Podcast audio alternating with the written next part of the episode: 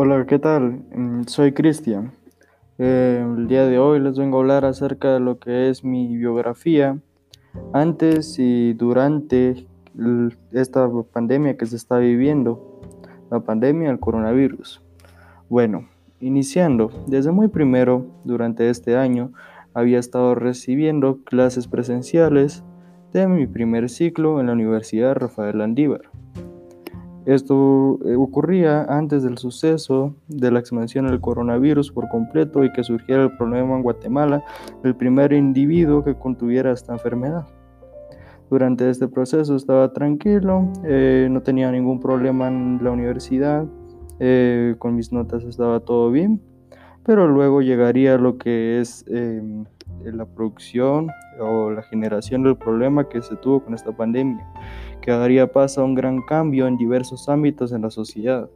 como lo es en el ámbito social, económico, académico y de salud.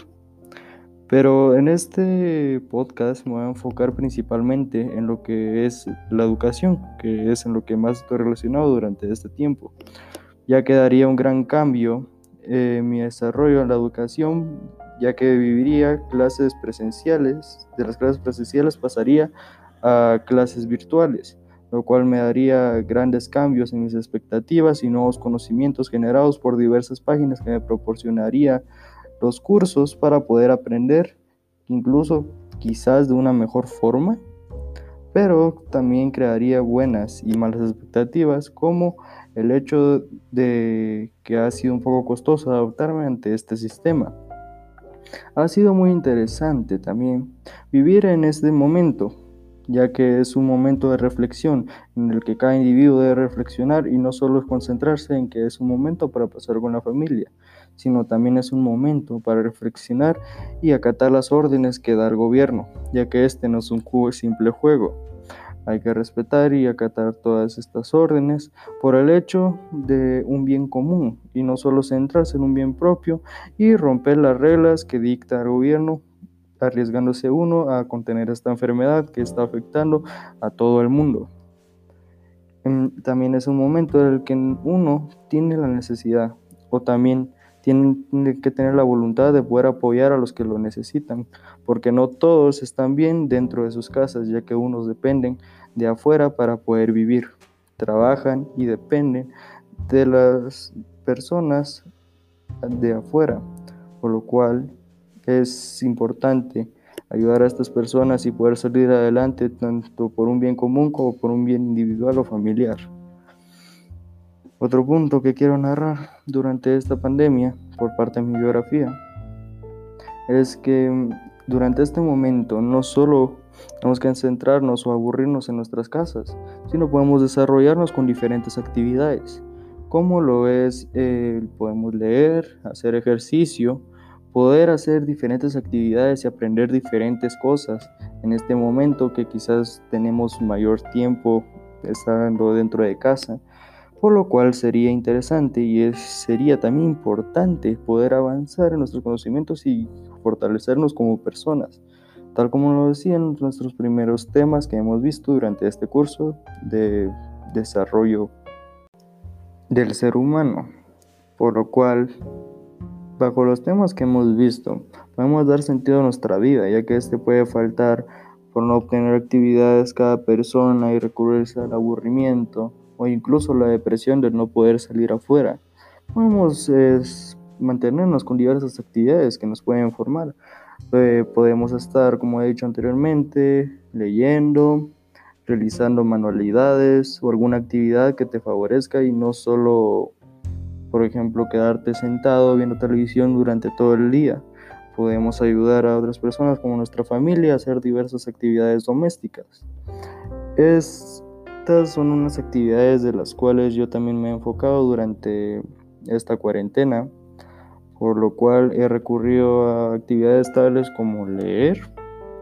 eh, ejecutar algún instrumento musical,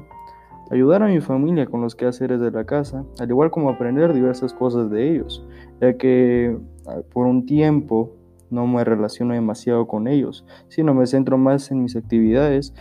y es algo que para mí yo lo siento muy bien,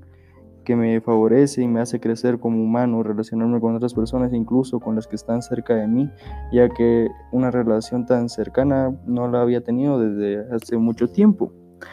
Es algo que me gusta y que quiero seguir practicando, aunque sea después de la cuarentena.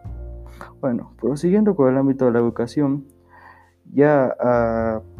finales del primer ciclo, eh, ha sido interesante hasta donde hemos llegado con las clases virtuales, eh, la creación de nuevas expectativas, como he dicho anteriormente, y me ha parecido interesante, incluso como un aspecto positivo, poder avanzar no solo en las clases presenciales, sino en las clases virtuales, que es algo que yo reconozco que puede ser de un avance para la educación, eh, integrarnos no solo bajo expectativa de las clases presenciales, sino como he dicho anteriormente, por clases virtuales que favorezcan a la educación y hagan crecer al ser humano bajo los conocimientos fundamentados por cada curso.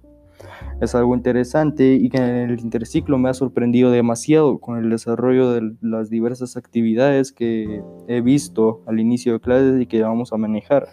Por ejemplo, la práctica con diversas aplicaciones como lo es Geniali, eh, Geniali, eh, PowerPoint,